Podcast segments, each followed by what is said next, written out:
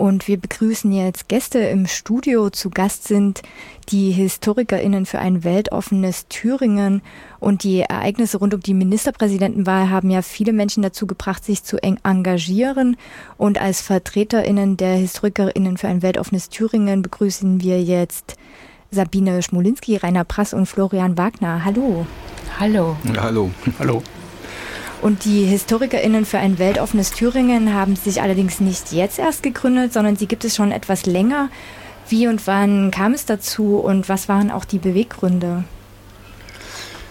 Ja, ähm, hallo. Ähm, ja, der Anlass für die Gründung waren eigentlich die Wahlen und wir haben uns dann im November 2019 ähm, zusammengefunden, erstmal an der Uni Erfurt und haben uns dann mit den Kollegen und Kolleginnen an der Uni Jena abgesprochen und haben uns als Initiative äh, HistorikerInnen für ein weltoffenes Thüringen gegründet, in der wir zusammen nicht nur mit den akademischen Historiker, HistorikerInnen, sondern auch darüber hinaus mit ähm, zivilgesellschaftlichen Initiativen von historisch arbeitenden Menschen, historisch Interessierten, mit Museen, mit Gedenkstätten zusammenarbeiten, um ähm, auf den ja eher sichtbar gewordenen Rechtsruck in der Gesellschaft zu reagieren und gleichzeitig auch auf ähm, die damit einhergehenden geschichtsrevisionistischen und geschichtsverfälschenden Tendenzen.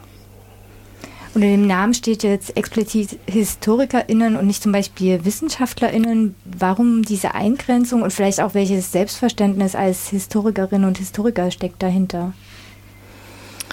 Ja, wir haben tatsächlich als GeschichtswissenschaftlerInnen begonnen. Das ist also dann äh, zunächst einmal auch von dieser personalen Gruppe her zu sehen.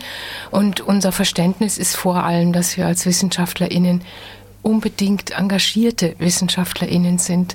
Und insbesondere Geschichtswissenschaft kann man nach unserer Auffassung nicht machen, ohne bewusst mit den Entwicklungen in der Gesellschaft, in der politischen Gesellschaft verbunden zu sein und dann auch Stellung zu beziehen. Und darüber hinaus gibt es an der Universität Erfurt, aber auch an anderen Hochschulen in Thüringen und darüber hinaus ja auch Initiativen, die in einem weiteren Sinne Wissenschaftlerinnen und Lehrende und so weiter zusammenführen. Ja.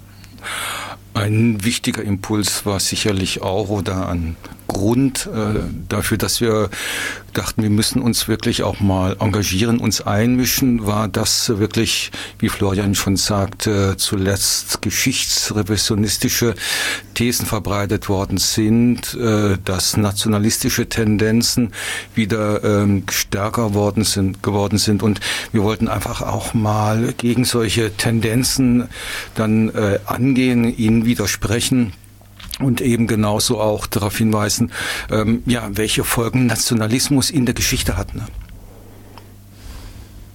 Und weltoffenes Thüringen ist sehr weit gefasst. Ähm, was gehört da für euch alles dazu?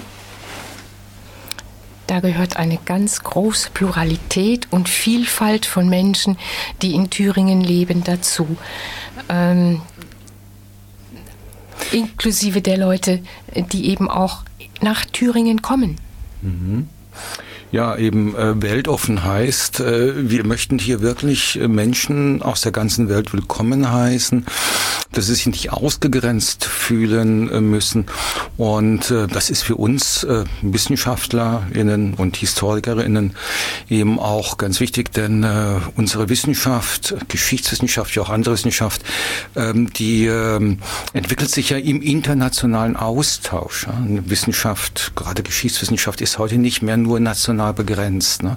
Von diesem Ausgangspunkt, von dieser Erfahrung, wie äh, eben äh, wissenschaftlicher Austausch durch diese internationalen Kontakte dann profitieren kann, ne? sehen wir eben auch, äh, dass eben Gesellschaft insgesamt ähm, von einem internationalen Austausch profitieren kann, da haben wir auch genug Beispiele in der Geschichte. Eben nur weltoffene Gesellschaften haben sich positiv entwickelt, während eben abgeschlossene Gesellschaften waren in der Regel auch wirklich Gesellschaften im Niedergang. Das heißt aber nicht, ähm, dass diejenigen, die schon immer hier waren, irgendwie ausgegrenzt werden sollen. Also ähm, da haben wir aber auch wahrgenommen, dass die äh, Leute ähm, hier aus Thüringen grundsätzlich auch sehr weltoffen sind und jetzt vielleicht durch äh, gewisse Ereignisse, teilweise auch durch gewisse Parteien äh, manchmal ein schlechtes Bild drüber kommt. Ähm, aber wir eben, und das ähm, sagen wir auch in der Erklärung, die wir noch veröffentlichen werden, ähm, nicht wollen, dass diejenigen, die bleiben und diejenigen, die mobiler sind, gegeneinander ausgespielt werden, sondern dass beides Teil äh, der Geschichte ist und auch in der Geschichte so vorgekommen ist und das Zusammenleben eigentlich natürlich immer äh, sehr gut geklappt hat und auch sehr produktiv war und das wollten wir auch nochmal klar machen. Und in politischen Diskussionen sind ja historische Verweise gerade wieder sehr präsent. Es ist die Rede von Weimarer Verhältnissen, Vergleiche mit der NS-Zeit werden gezogen im Hinblick auf die AfD aber auch DDR und SED werden als Argumente genutzt in Bezug auf die Linke. Ähm, was löst das so bei HistorikerInnen aus? Und also ja, äh, wir sind erstmal alarmiert. Ähm, ich würde nicht sagen, dass wir Weimarer Verhältnisse haben. Äh, der Unterschied zu Weimar ist sicherlich, dass wir eben äh, von all den Folgen äh, der damaligen Politik, der damaligen Entscheidungen jetzt ja wissen, mit den äh, Erfahrungen aus der nationalsozialistischen Zeit, ähm, so dass wir heute eben die, das Engagement eben in der Zivilges äh, zivilgesellschaftlich in den letzten anderthalb Wochen hat es ja gezeigt, ne, dass äh, da es sehr viel stärkere Kräfte gibt, äh, äh, die sich äh, eben gegen solche Entwicklungen dann wenden, als das eben in Weimar, in der Weimarer Republik gewesen ist. Ähm, ein Vergleich oder dann zu sagen, äh, die Linke, damit würde wieder eine SED-Diktatur eingeführt werden, ähm, das ist vollkommener Unsinn. Wir können sagen, dass in den äh, letzten Jahren sich deutlich gezeigt hat, dass eben die Partei Die Linke zu den demokratischen Kräften hier im Land Thüringen gehört. Diese Rückgriffe und Verweise zeigen ja ganz deutlich, dass es um historischen Wandel geht. Also es ist strukturell und historisch gesehen wichtig, dass wir hinschauen, zurückschauen. Ähm, das ist ja auch ein wesentliches Element, wenn wir ausdrücklich sagen, HistorikerInnen für ein weltoffenes Thüringen. Aber es ist nicht das Ganze. Wenn nicht der Wandel ins Auge gefasst wird, dann ist etwas falsch gelaufen in den Erkenntnismodi auch. Und ähm, von daher gesehen äh, finde ich auch diese Argumente über Parteien mit Parteien vergleichen, die über jetzt Jahrzehnte zurückgehen, etwas verkehrt, weil nicht genügend zur Kenntnis genommen wird, was für Veränderungen im politischen Leben eingetreten sind. Und da legen wir den Finger auch drauf. Ich würde da gerne mal einhaken. Ich bin äh, quasi nicht irgendwie äh, Historiker oder irgendwie Experte in irgendwas in der Richtung. Für mich, aus meiner Perspektive, würde ich sagen, äh, oder würde ich Sie fragen wollen, ab wann es für Sie wirklich problematisch wird, weil ich würde einschätzen, Vergleiche sind vielleicht noch okay, ab wann es schwierig wird, ist Gleichsetzung. Also Vergleich zu ziehen ist ja erstmal legitim, oder? Vergleich ermöglicht auch Engagement. Vergleich, wie wir ja gesehen haben, hat sofort zu Reaktionen geführt. Und das ist das, was uns dann auch freut. Hm. Hm. Aber würden Sie mit der These, die ich gerade gemacht habe, d'accord gehen? Oder oh ja. Ja, okay. ja, das sicherlich. Also Gleichsetzung ist in diesem Fall vollkommen falsch. Ja. Also man äh, müsste auch mal, wenn wir es uns als HistorikerInnen dann doch erlauben dürfen, auch nicht nur nach hinten zu blicken, sondern auch mal nach vorne, ähm, dann kann man sich angucken, welche ähm, Ziele soziale Bewegungen äh, bisher gehabt haben, also vor allem Linke oder zum Beispiel die Öko-Bewegung, die sich im Rahmen der Utopien äh, bewegen. Da hat man ein positives Ziel gesetzt mit einer ähm, ökologisch verantwortlichen Gesellschaft oder eben einer gerechteren Gesellschaft. Wenn man sich dann aber die Ziele anguckt von ähm, AfD und ähm, den Anhänge ähm, Thinktanks, was es mittlerweile ja sind, dann sieht man, dass das eher so in die Richtung Dystopie geht, dass man ähm, eine Welt entwirft, die angeblich ethnisch rein und völkisch bestimmt sein soll. Und da hat dann, da kommt dann wiederum die Geschichte rein, äh, äh die Geschichte auch bewiesen, dass das fatal ist, nicht nur ähm, für die, die ausgegrenzt werden, sondern auch für die, die das selbst äh, vertreten. Diese Vergleiche wiederholen sich ja oft ähm, sehr oder sind oft diese Bereiche eben, die, von, die ich vorhin genannt habe, DDR-Geschichte oder ähm, NS-Zeit. Gibt es auch vielleicht aus euren eigenen Forschungsbereichen etwas, was ihr da auch vermisst oder was eigentlich in so wo die Geschichtswissenschaft sozusagen auch eine Chance bietet, noch andere Perspektiven einzubringen, die jetzt gar nicht so präsent sind? Also ich würde sagen, es geht zum Beispiel mit der Figur der Ambiguitätstoleranz das ist etwas, was mir in den letzten Wochen äh, ganz besonders wichtig geworden ist. Ich nehme das aus einer Forschung, die islamwissenschaftliche, arabistische Hintergründe auch hat und habe jetzt so ein vermehrtes Augenmerk darauf, wo finde ich das, dass in Gesellschaften und ihren politischen Zusammenhängen Ambivalenz und Ambiguität in einer ganz anderen Weise gelebt werden kann, als wenn man es binär, dichotomisch einfach verwirft, wie das in der Gegenwart in starkem Maße geschieht. Ich bin als Forscherin jemand, der Jahrhunderte weit zurückschaut und von daher gesehen sind für mich dann auch longue durée, über lange Dauer gehende Entwicklungen von Bedeutsamkeit. Und dann kann ich eben mit den Augen der forschenden Kollegenschaft erkennen, dass äh, dieses diese Tendenz hin zum Festzurren in binären, dichotomischen äh, Strukturen eine Sache seit dem 19. Jahrhundert ist und dass es für uns jetzt sehr, sehr wichtig ist, in diesen Zeiten das wieder mehr denken und aushalten zu können. Ja, ähm, aus der kolonialen Forschung äh, und auch vorkolonialen Forschung äh, haben wir häufig das Bild eines Gegeneinanders äh, zwischen, äh, ich sag mal, der indigenen Bevölkerung und den Europäern. Und heute wissen wir eben auch, äh, dass äh, eben es vielfach eine Geschichte von Miteinander gewesen ist, gerade auch in der vorkolonialen Zeit, und dass die Europäer durch Afrika zum Beispiel reisen konnten, äh, äh, gar nicht reisen konnten, ohne die Hilfe eben der Afrikaner. Ne? Und äh, dass das wirklich ein Miteinander, miteinander gemeinsames Wirken war. Und das sind eben solche Perspektiven, die eben auch in den letzten Zeiten immer stärker betont worden sind, immer geöff weiter geöffnet worden sind. Und äh, das weist sicherlich auch dann forschungsmethodisch in die Zukunft.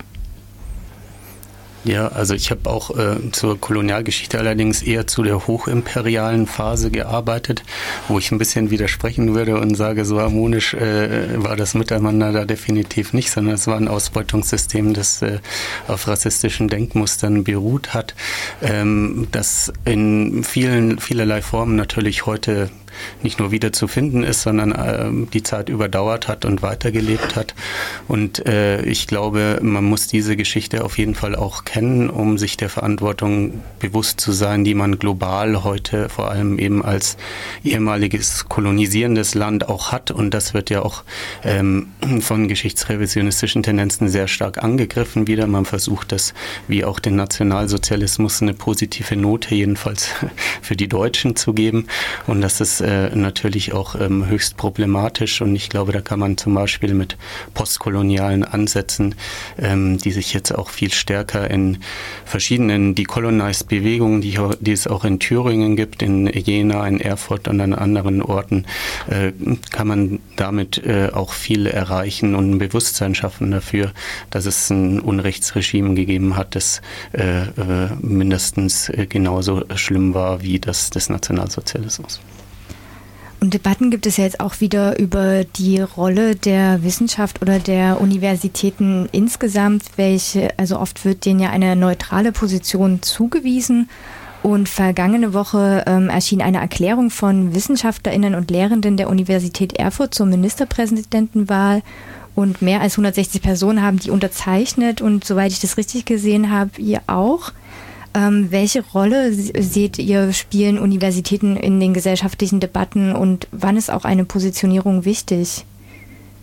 Jetzt ist es soweit, dass Positionierung wichtig ist. Ich glaube wirklich, dass Universitäten, die ja auf ihre Art ähm, plurale, multiforme Thinktanks sind, um das Wort von Florian aufzugreifen, äh, wirklich die Verantwortung haben, äh, gesellschaftlich äh, zu kommentieren, äh, wenn es nötig wird. Und ich glaube, dass dieser Zeitpunkt da ist. Und wir tun es als Wissenschaftlerinnen und Wissenschaftler. Und äh, wie die Institutionen sich im Einzelnen dann verhalten, das ist noch eine zweite Frage. Aber als lehrende Menschen, die in irgendeiner Art und Weise auch, ich benutze jetzt ein ganz altmodisches Wort, Vorbild sein sollen, ähm, tun wir das mit einem ganz großen Engagement. Genau. Und jetzt ist das notwendig, weil wir ja gerade letzte Woche erlebt haben, wie ähm, demokratische Prinzipien eben von der AfD pervertiert worden sind, um eben diese politische Krise hier in Thüringen dann eben auch dann hervorzurufen. Ich denke, das zeigen ja viele Beispiele äh, der Politik dieser Partei, des Handelns dieser Politiker. Ähm, die wollen unsere Demokratie destabilisieren. Und in dem Augenblick, wo diese Demokratie in Gefahr ist, da ist unser Engagement gefragt. Ja, ich glaube, das, das, Engagement ist jetzt äh, ganz wichtig, was nicht heißen soll, dass wir das jetzt als den ersten Tabubruch sehen. Ich glaube und wir glauben, dass es schon vorher sehr viele Tabubrüche gegeben hat und dass es ähm, schon früher auch nötig gewesen wäre, äh, stärker zu intervenieren und sich zu positionieren. Ähm, darüber hinausgehen wollen wir auch mit der Initiative äh, der Historikerin für ein weltoffenes äh, Thüringen äh, nachhaltig arbeiten. Also jetzt uns auf jeden Fall stark positionieren, aber dann eben auch zu versuchen, in Zusammenarbeit mit äh, verschiedenen historisch arbeitenden Menschen in ganz Thüringen, nicht nur an der Uni darüber hinaus, wie schon gesagt, äh, zusammenzuarbeiten, dass äh, wir diesen Tendenzen, die schon viel zu weit fortgeschritten sind, gemeinsam was entgegensetzen können. Und da laden wir auch alle zu ein, mitzumachen. Das wäre jetzt auch meine letzte Frage gewesen. Was sind die nächsten Schritte der Initiative oder die nächsten Ziele, die ihr vor Augen habt? Ja, äh, wir treten aktuell in Kontakt äh, mit Initiativen, mit Einrichtungen, die im Bereich Geschichte arbeiten. Es gibt äh, eine Erklärung, HistorikerInnen für ein weltoffenes Thüringen, die wir gerade dabei sind zu versenden, mit der äh, Einladung auch sich gemeinsam zu engagieren für eine demokratische Bildungsarbeit ähm, gegen rassistische, antisemitische, diskriminierende Standpunkte. Und wir planen dann eben demnächst äh, uns mit diesen ganzen Initiativen zu vernetzen und eben da äh, gemeinsam dann die Kräfte zu bündeln, um äh, für, ja, für ein weltoffenes Thüringen zu arbeiten. Und wir sehen dann auch mit Freude, dass in der Kollegenschaft tatsächlich, Stichwort Demokratiebildung, sogar schon ganz konkrete Konzepte da sind mit Daten und allen möglichen, was angeboten werden soll. Also da kommt auf verschiedenen Ebenen etwas in Gang und wir als Initiative hoffen eigentlich auch, dass wir werden Angebote machen können, zum Beispiel Workshops oder ähnliches. Ja, einige dieser Workshops sind schon grob angedacht. Also wir werden am 31.03. voraussichtlich ein Vernetzungstreffen machen, in dem wir uns auch darüber unterhalten, was es denn bedeutet, äh, sich zu vernetzen, ähm, auf welche Art und Weise man das machen kann. Ähm, und wir werden äh, dort auch darüber sprechen, was eigentlich die Fachwissenschaft, in der wir tätig sind, also an den Unis im akademischen Bereich leisten kann ähm, für historisch arbeitende Menschen und äh, wie man im Dialog äh, dann eben sich weiterentwickeln kann. Ähm, und dann wird eine Reihe von Workshops folgen, die sich eben auch mit der Auseinandersetzung mit äh, Geschichtsrevisionismus, Verfälschung beschäftigen wird, aber auch positive Akzente setzen wird, ähm, wie zu zeigen, wie wir Geschichte äh, sehen und ähm, wie das auch gesellschaftlich verantwortlich durchgeführt werden kann, wenn man historisch arbeitet. Wir sprachen mit Sabine Schmolinski, Florian Wagner und Rainer Prass von den HistorikerInnen für ein weltoffenes Thüringen. Vielen Dank für das Gespräch. Vielen Dankeschön. Dank für die Einladung. Vielen Dank, Nina.